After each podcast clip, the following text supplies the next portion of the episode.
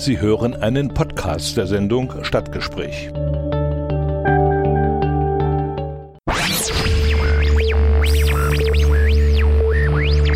Dienstag 14 Uhr Stadtgespräch im Bürgerradio mit Richard Schäfer.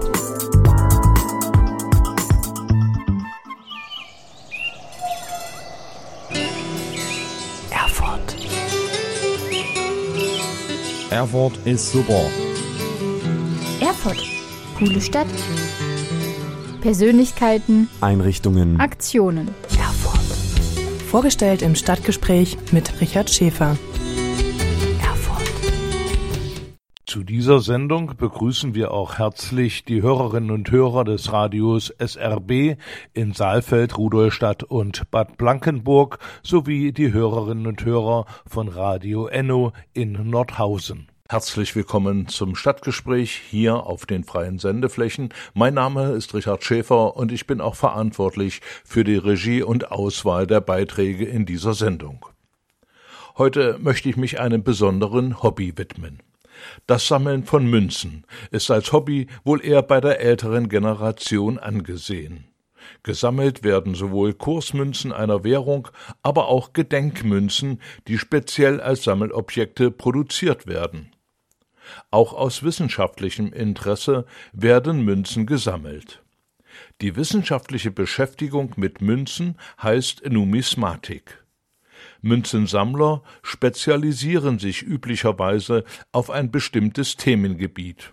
Das kann sein ein Staat, eine geografische Region, eine historische Epoche, eine besondere Erscheinung im Münzwesen wie die Kipp- und Wipperzeit, ein Münzenmotiv wie zum Beispiel Tiermotive, Münzen zu bestimmten Anlässen wie zum Beispiel Olympischen Spielen oder die historischen sächsischen und kurpfälzischen Vikariatsmünzen, Münzen aus bestimmten Materialien wie zum Beispiel bimetallische Münzen, Steingutmünzen und so weiter, Münzen eines bestimmten Währungssystems wie zum Beispiel Euromünzen, Prägungen der lateinischen Münzunion und so weiter oder auch Münzen mit einem Prägefehler, wie zum Beispiel Zwittermünzen. Thüringer Münzsammler und nicht nur die suchen spezielle Fachgeschäfte auf, wie zum Beispiel Gries in Jena oder das Münzfachgeschäft von Thorsten Pappler auf der Erfurter Krämerbrücke.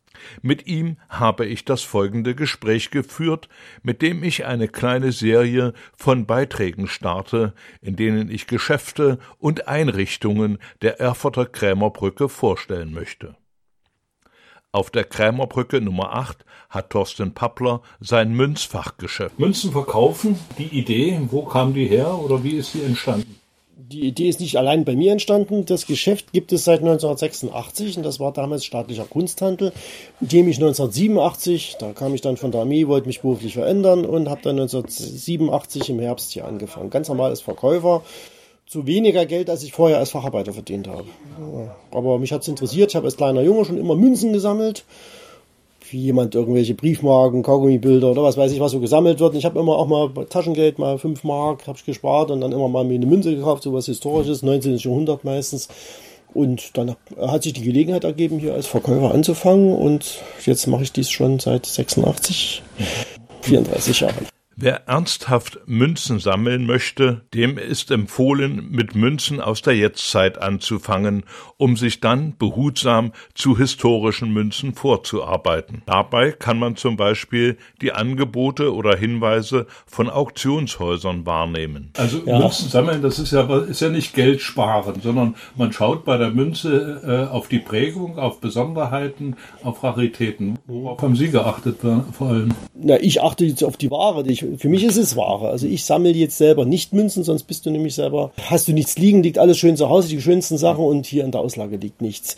Also die Leute gucken schon nach Qualität und sie gucken schon nach ja, Werthaltigkeit schon auch. Das ist ein großer Aspekt, das gerade bei Gold. Der Trend geht dazu, dass die Leute eher ein paar Euro mehr ausgeben als weniger, sagen sich lieber 50 Euro mehr und dann wirklich eine gute oder 100 oder je nachdem, was es für ein Niveau hat was eine bessere Qualität, ein besserer Jahrgang, eine schönere Erhaltung. Einfach als Wertanlage. Das kann man auch dann besser verkaufen irgendwann. Äh, das setzt aber voraus, dass der Verkäufer im Münzgeschäft, dass der gewisse Kenntnisse hat. Wo kriegt man die Kenntnisse denn her? Äh, Gibt es da eine Ausbildung oder? Gibt es keine Ausbildung. Also man setzt voraus, dass man gutes Geschichtskenntnisse hat. Also das äh, schon, dass man das schon ein bisschen einordnen kann, aber man kann es nicht studieren. Es gibt ein, eine, in, in Wien kann man studieren Numismatik, ansonsten gibt es im deutschsprachigen Raum nicht nochmal. Und dann kann man auch nicht studieren durch die tägliche Arbeit. Also in, dann lernt man das kennen, lernt das Preisniveau kennen und auch ich nach so wie nach über 30 Jahren habe immer mal wieder eine neue Münze in der Hand, wo ich sage, hm, habe ich noch nicht, muss ich gucken. Hm. Also das ist schon sehr, sehr vielfältig. Was heißt, muss ich gucken? Gibt es da Kataloge, gibt es Vorlagen, ja. an denen man sich orientieren kann? Es gibt Literatur, aber je weiter zurück das geht, das wird dann äh, immer schwieriger. Man muss die Auktionskataloge blättern. Das ist ja schon eine Recherche. Moderne Münzen, moderne Münzen bei Münzen sagt man modern, also das ist so Kaiserreich, das ist alles modern noch. Also das ist äh, Numismatik und weiter zurück 19. 18., 17. Jahrhundert. Das, und je weiter das zurückgeht Richtung Mittelalter, dann wird es schwieriger. Gut dokumentiert ist die Antike. Da gibt es relativ viel Literatur und das ist auch relativ überschaubar. Das sind wahrscheinlich auch die Münzen überschaubar, die äh, in der Anzahl. Nö, nö, nö, nö, das gibt es jede Menge. Antike, man staunt, da gibt es antike Münzen. Wir reden ja vom Römischen Reich, das sind ja 500 Jahre. Und da gibt es auch allerhand äh, Zeug. Also da gibt es schon antike Münzen für 5 Euro. Seit wann ist denn das Münzwesen jetzt so äh, organisiert, dass jede geprägte Münze irgendwo registriert sein muss, äh, gesetzlich? Jede geprägte Münze muss eigentlich nicht registriert sein. Nee. Also wir haben eine Medaille gemacht, da mussten wir nach, also dem dass die nicht verwechselbar ist mit normalen gültigen Zahlungsmitteln, mit 10-Euro-Stücken oder irgendwelche. Das darf nicht sein, aber ansonsten Medaillen kann jeder prägen. Also ja. Sie können jetzt jederzeit von sich eine Medaille prägen oder von irgendwie Eltern oder was machen wir einen Dom drauf und die wir Brücke auf der Rückseite. Als Medaille kann das jeder tun. Geld. Geld ist das darf nicht sein. Das darf keine Verwechslung mit Geld vorkommen. Gut, klar. Deswegen dürfen wir bei jedem Sportverein. Bei jedem Sportverein, bei jedem Angelverein, 30 Jahre Angelverein, ja, so und so, können die eine Medaille prägen lassen. Das darf jeder tun, ja. Wenn Sie Münzen verkaufen oder mhm. Medaillen und Orden, mhm. äh, wo beziehen Sie die her? Gibt es da regelmäßige Quellen oder verlassen Sie sich auf äh, Einzelangebote? Ich verlasse mich auf den An- und Verkauf. Also ich kaufe an, wenn Sie jetzt was haben von der Oma und der Schatulle und was ist denn das, dann kaufe ich das auch an. Moderne Sachen gibt es im Großhandel, aber das ist also die aktuellen Ausgaben, jetzt sprich die ganzen Euro-Geschichten und sowas oder Anlagemünzen aus der, äh, gibt es aus auch angewiesen. Quasi in An- und Verkauf, ja. Stadtgespräch im Bürgerradio Erfurt mit Richard Schäfer.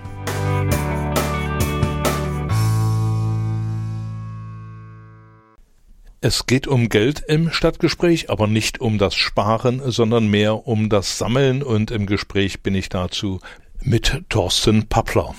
Wer sammelt, benötigt Wissen. Und das ist mitunter zeitintensiv, denn es sind umfangreiche Recherchen notwendig. Ambitionierte Münzsammler lesen selbstverständlich Fachzeitschriften, gehen auf Börsen, studieren Kataloge, lesen den Wirtschaftsteil der großen Tageszeitungen. Sechsmal im Jahr gibt die Gesellschaft für internationale Geldgeschichte eine Fachzeitschrift heraus. In diesen geldgeschichtlichen Nachrichten werden seit 1965 Beiträge der Münz- und Geldgeschichte sowie der Medaillenkunde publiziert Außerdem beschäftigen sie sich mit Terminen für Ausstellungen, Tagungen, Münzbörsen und Auktionen. Wer sind die Autoren dieser Beiträge? Dazu Thorsten Pappler. Historiker, jeder interessierte Münzsammler. Meistens sind es interessierte Münzsammler, also die sich auf ein Fachgebiet eingeschossen haben, was die sammeln und sich dann meistens auch in die Literatur begeben. Also das ist äh, Münzrevue haben wir zum Beispiel, hier haben sie gleich vor sich liegen. Das ist zum Beispiel so eine normale Monatszeitschrift. Da gibt es zwei, drei Stück die geldgeschichtlichen Nachrichten, die von der, ja. äh, das ist zum Beispiel so ein, so ein Monatsblatt. Aber die Münzrevue, das ist so ein kommerzielles Blatt, aber mit, mit, mit Artikeln, wo dann zum Beispiel hier interessierte Leute äh, irgendeinen Fachartikel schreiben, wenn wir jetzt hier haben. Ne, das war mhm. Ja, komm her, hier gibt es dann irgendeinen, der über irgendwas schreibt und das kommt dann, dann schon mal auch in Katalogform zusammengefasst, also im Fachgebiet. Die einzelnen Sammler sind auch meistens auf ihrem Fachgebiet fitter dann als ich, weil ich habe dann, ich muss über alles ein bisschen Überblick haben, aber einer, der jetzt genau Münzen von Sachsen-Weimar sammelt oder so, der weiß das schon ganz genau, der ja. Die Leute kommen eigentlich äh, gezielt hierher und wollen bestimmte Produkte haben, wo sie denken, äh, eine Rarität sein und in Erfurt kriegen. Also die Leute kommen gezielt zum Verkaufen her. Ja, ich habe hier Münzen, kann ich nicht bestimmen, können Sie mir was sagen? Beziehungsweise die Sammler auch, die sagen, ich, mein Fachgebiet ist hier das und das, ich komme rein, haben Sie was davon? Also schon gezielt, nicht so, man kommt die, also der Kunde, der reinkommt und sagt, oh, ich will hier irgendeine Münze, das ist dann eher die Ausnahme. Es ist dann eher so, dass jemand, jemand eine Münze ein Geschenk machen will und überhaupt keine Ahnung hat. Ich will eine Münze. Ja, pff, was haben sie denn da? Das haben wir schon oft gehabt. Ja, keine Ahnung. Was sammelt er denn? Pff, keine Ahnung. Hm, da wird's dann immer Zum Geschäft von Thorsten Pappler gehört es, Münzen anzukaufen, aber auch Medaillen und Orden sowie Papiergeld, ausländisches oder deutsches Papiergeld, Länderbanknoten, Reichsbanknoten. Diese Produkte werden von ihm dann auch entsprechend verkauft. Im Angebot steht außerdem Literatur, geldgeschichtliche Literatur, Münzkataloge, Papiergeldkataloge sowie jede Menge Zubehör wie Münzalben, Papiergeldalben, Münzkassetten, Reinigungsbedarf. Äh, wie ist denn das mit, den, äh, mit der Herkunft von Verkaufsobjekten? Wenn jetzt einer kommt und sagt, hier, ich habe die Zigarrenkiste von der Oma und da wertvolle Münzen mhm. äh, und Sie sagen, okay, ich kaufe das an, dann müssen Sie ja erstmal einen Wert bestimmen und ist so und so viel wert. Und wenn Sie es dann weiterverkaufen, müssen Sie dann einen Nachweis ergeben äh, oder bringen, äh, wo, die, wo das her ist?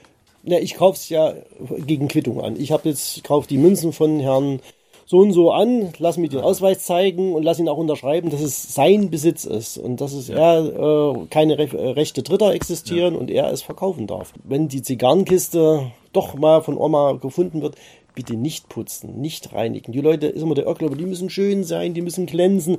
Den größten Fehler, den man machen kann, ist die Münzen zu reinigen, zu putzen, dass die so schön glänzen. Das, man reibt dann eine Patina ab und das ist dann immer ganz schlecht. Zur Drahtbürste oder zu Silberputztüchern werden auch gerne genommen.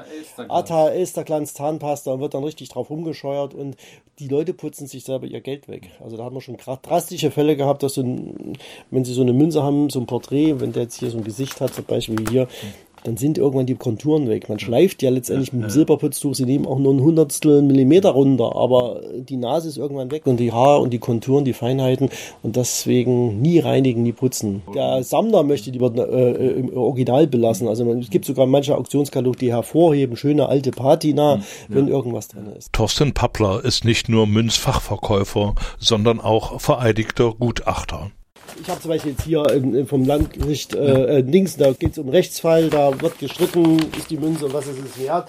Und da könnt ihr, Gutachter kann sich jeder schimpfen, aber ein vereidigter Gutachter von der IHK gestellt äh, bestellt. Das sind in jeder Branche, ob das jetzt Verkehrs also ja. Auto, äh, Kfz-Gutachter oder Bau und das ist ja noch viel häufiger, Bauschäden und so weiter, das ist das Hauptgebiet. Und da gibt es ja auch Gutachter für München, wenn es so ein Rechtsfall kommt und man streitet drüber. Mhm wenn jetzt jemand, irgendeiner reinkommt, ich möchte ein Gutachten haben, natürlich mache ich ein Gutachten, aber es ist immer die Frage der Wirtschaftlichkeit. Wenn er jetzt hier drei, vier Münzen hat, die 100 Euro kosten, also als Gutachter, äh, wenn ich jetzt ein richtiges Gutachten fertigen würde, das wäre dann teurer als die Münzen wert wären. Ja. Also man hat einen Stundenpreis gesetzlich festgeschrieben von 70 Euro, den muss man nehmen. Man darf nicht mehr nehmen. Und dann äh, die, das ist die Zeit. Also es wird nach Stunden abgerechnet, nicht nach, nach dem Wert des Objektes. Welchen Einfluss hat der Standort Krämerbrücke auf die Käufer, auf das Verhalten der Käufer? Natürlich, die Grimmerbrücke ist einzigartig. Die Grimmerbrücke hat ein besonderes Flair. Das ist schon äh, schön hier zu arbeiten. Es ist alles so kleinteilig, man kennt sich, man grüßt sich hier und das hat schon was. Und natürlich, klar, es gibt jede Menge Touristen und auch Einheimische, die gezielt zu uns kommen. Also wie wir es vorhin schon sagten, also die Leute kommen gezielt eigentlich. Also der Käufer, so ist auch der Verkäufer. Mhm der Käufer weiß, oh, hier ist ein Münzladen. Es gibt ja welche, die gucken vorher ins Netz. Ich, ich bin nächste Woche in Erfurt, gibt es da einen Laden? Ach ja, da. Also da kommen schon die Leute relativ gezielt wenn ich jetzt in die Auslage schaue, wenn ich hier, ich gehe ja regelmäßig oh. hier vorbei, äh, da sehe ich aber nicht nur Münzen. Wir haben so ein bisschen Schmuck und so ein bisschen kleine Antiquitäten, die sich dann immer mit ansammeln. Die berühmte Zigarrenkiste beinhaltet auch mal eine Kette Schmuck. Wir kaufen auch Gold und Silber an. Und dadurch ergibt sich das immer auch durch Gold und Silber, was wir in die Schmelze geben. Dann auch mal ein paar Kleinigkeiten sind, die man sagt, die sind zu schade zum Schmelzen oder nicht wertig genug zum Schmelzen. Das dann Stadtgespräch im Bürgerradio Erfurt jeden Dienstag um 14 Uhr mit Richard Schäfer.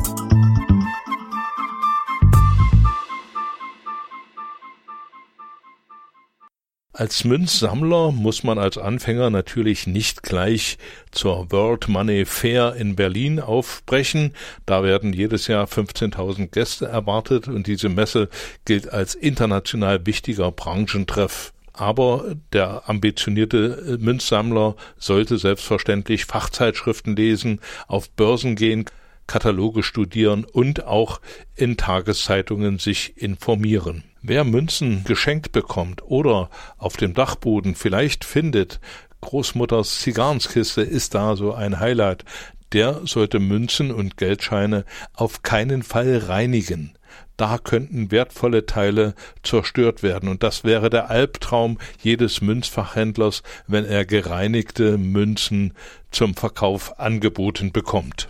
Dazu noch einmal Thorsten Pappler das Schlimme ist ja, wie gesagt, was man vorhin schon sagten, nicht zu einigen, dass die Leute, äh, dass die Münzen geschont werden, dass die nicht zusammenklimpern, dass da nicht irgendwelche Kratzer oder Schäden entstehen. Das ist immer der Albtraum des äh, Münzhändlers oder Münzsammlers. Also wenn die irgendwo gut aufbewahrt sind oder der Opa hatte die mal irgendwo in einem Tableau drin oder in der Folienseite, dann auch möglichst drinnen lassen und vielleicht einfach mal vorbeibringen. Einfach mal äh, mitbringen, nicht putzen und dass man einfach sagen kann, hier, die würde was wert sein, da könnte man, macht dann auch einen Preisvorschlag, 100 Euro, sagen wir mal, und der Rest vielleicht hier Stück 5 Euro und der Rest ist eigentlich nicht so. Aber dass man das ein bisschen bisschen in die Linie bringt, dass man sagt, okay, wir müssen jetzt nicht die schlechten irgendwie groß aufbewahren, aber die paar Highlights, die sollten doch schon schön. Und deswegen die Erhaltung ist äh, A und O für Sammler. Wie viele Münzsammler es in Deutschland insgesamt gibt, diese Frage ist gar nicht so einfach zu beantworten gibt die Deutsche Numismatische Gesellschaft und da sind die ganzen Vereine organisiert. Ich dachte, das wären so um die 20.000. Dankeschön. Gut. Wenn Sie, liebe Hörerinnen und Hörer, also zu den Münzsammlern gehören wollen, sollten Sie langsam und behutsam anfangen, sich wie gesagt in Katalogen orientieren oder in Fachzeitschriften oder in den entsprechenden Thüringer Münzfachgeschäften, ich hatte gesagt in Jena bei Krise oder hier in Erfurt auf der Krämerbrücke entsprechende Informationen holen. Stadtgespräch im Bürgerradio Erfurt jeden Dienstag um 14 Uhr mit Richard Schäfer.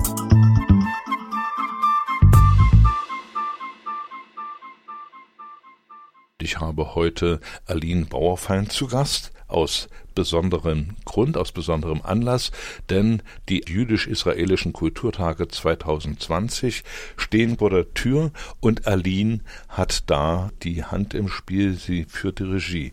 Hallo erstmal Aline. Hallöchen Richard. Schön, dass du da bist. Äh, du wirst jetzt mit diesem Interview quasi aus deiner äh, Arbeit kurzzeitig herausgerissen. Da ist ja einiges zu tun. Aline und ich, wir sind schon seit Jahren hier im Radio gemeinsam tätig, unter anderem mit den Fledermausgeschichten oder Rumpumpel am Samstag, ab und zu aber auch mit äh, dem Stadtgespräch. Aline hat hier also schon Radioerfahrung und jetzt stehen also die jüdisch-israelischen Kulturtage äh, vor der Tür. Zum 28. Mal finden die hier statt.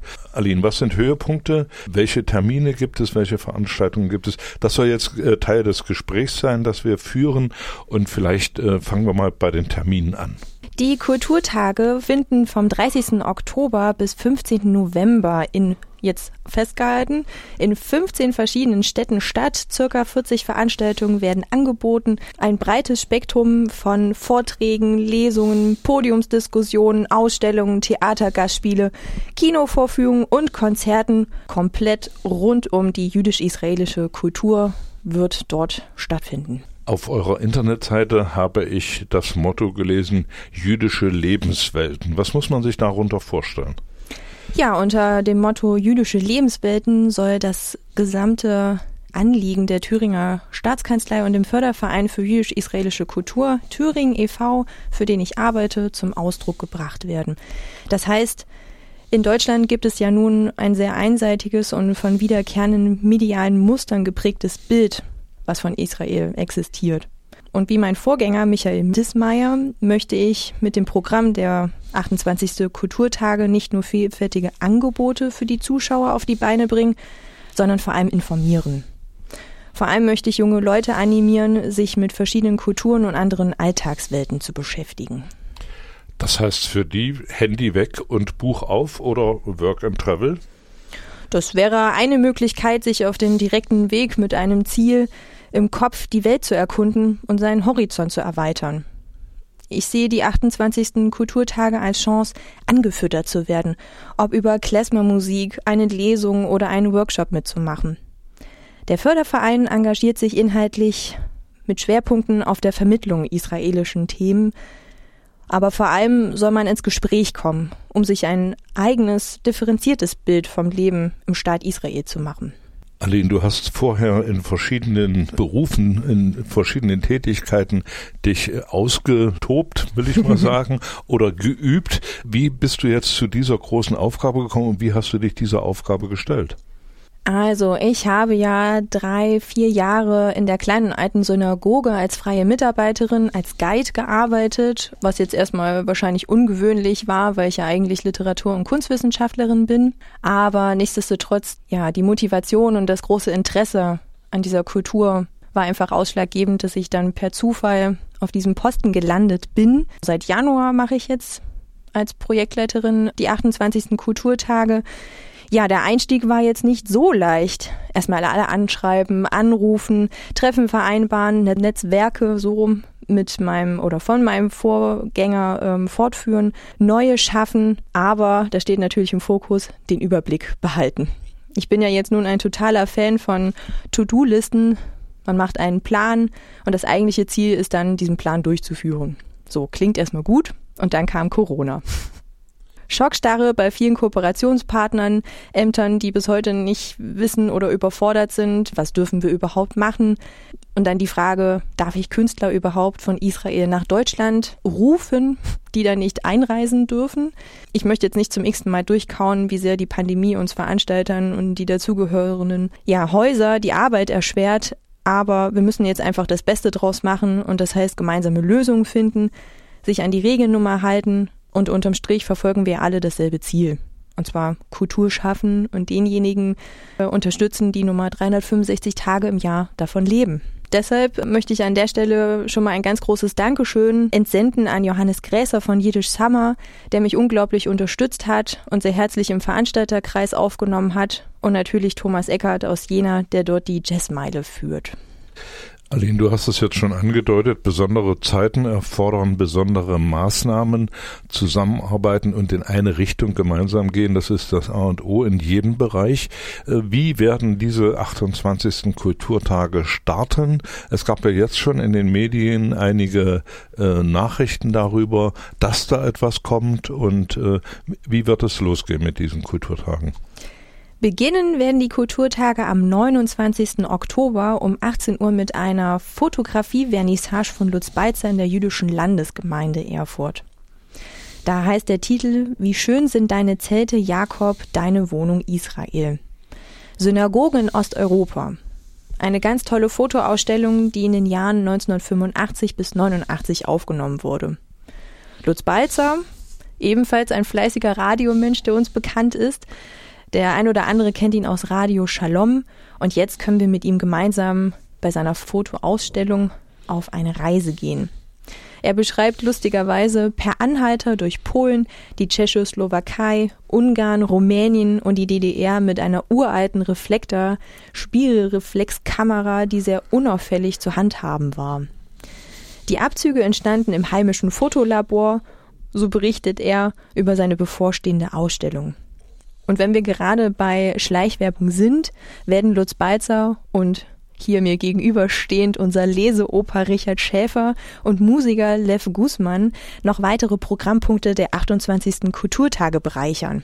Ich freue mich da schon sehr drauf auf unsere gemeinsame Veranstaltung Amol ist Gewein, jüdische Geschichten und Liedernachmittag. Ja, da konnte ich mal wieder nicht Nein sagen und habe mich von der lieben Adeline überreden lassen. Also an zwei Nachmittagen zu Amol ist Gewinn äh, kann man uns in der kleinen Synagoge besuchen, beziehungsweise in der Kinder- und Jugendbibliothek. Also Lutz Balzer und mich und Lev Gussmann spielen jüdische Lieder dazu und wir erzählen jüdische Geschichten und wir können versprechen, dass die Kinder also auch intensiv einbezogen werden in die Lesungen. Und wer von Musik noch lange nicht genug hat, so freue ich mich anzukündigen, dass mein Kollege und Kooperationspartner Johannes Grässer von Jiddisch Summer am 11. und am 12.11. .11. in der Michaeliskirche in Erfurt das Konzert Jiddische Fantasien geben wird. Hier musizieren Johannes Paul Gräser, der spielt die Geige, Sandra Holstein, sie spielt Klavier und Michel Watzinger ein Hackbrett.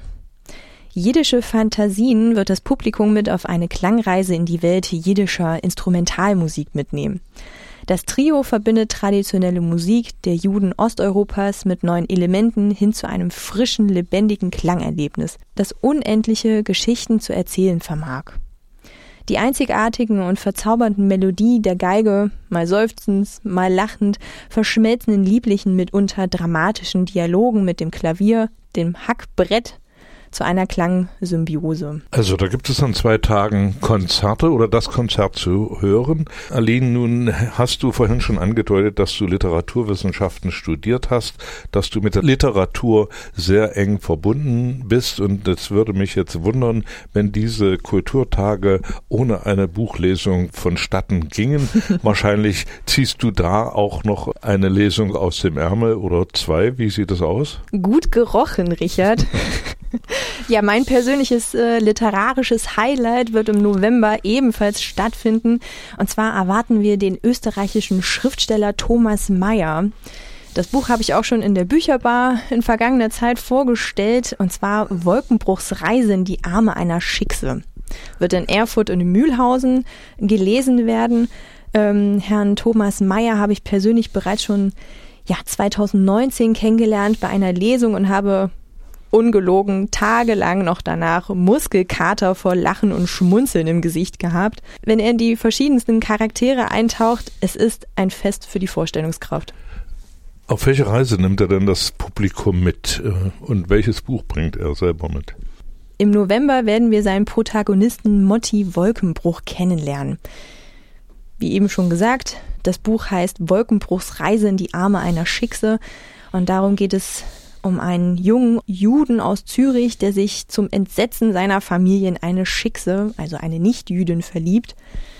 Ein Einblick in eine unbekannte Welt, eine berührende und schelmische Geschichte mit jüdischen Wortwitz und unwiderstehlichen Humor erwartet uns. Verpasst es nicht, es werden wirklich unvergessliche Abende.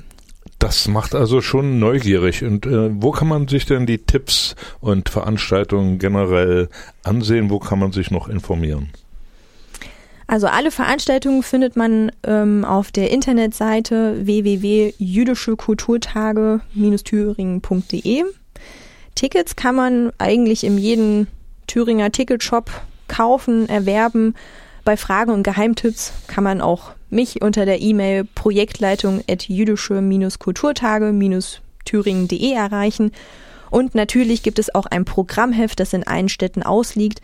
Man erkennt es an der leckeren, saftigen Feige, die auf dem Titelbild zu sehen ist. Und Achtung, es kann passieren, dass einem das Wasser im Munde anläuft. Die Feigen sind sehr schön von unserem Grafiker Andreas Waldmann umgesetzt worden. Also das macht Appetit, nicht nur zum Zusehen, sondern auch zum Zuhören. Dann freuen wir uns auf die 28 jüdisch-israelischen Kulturtage hier in Thüringen vom 29. Oktober bis zum 15. November. Danke Aline für das Gespräch, dir ganz viel Erfolg für die Tage, gute Nerven, den Überblick behalten und äh, vielleicht hören wir uns danach wieder mit einer kurzen Bilanz, mit kurzen Überlegungen, wie es vielleicht in dieser Richtung weitergeht. Vielen Dank. Vielen Dank. Ich freue mich auf alle, die dann ja Zuschauer und Mitsingende sein werden. Stadtgespräch im Bürgerradio Erfurt jeden Dienstag um 14 Uhr mit Richard Schäfer.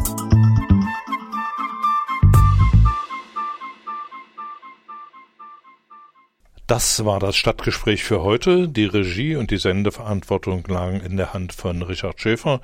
Ich danke Ihnen fürs Einschalten und Zuhören, wünsche Ihnen eine schöne Zeit. Tschüss, bis zum nächsten Mal, sagt Richard Schäfer.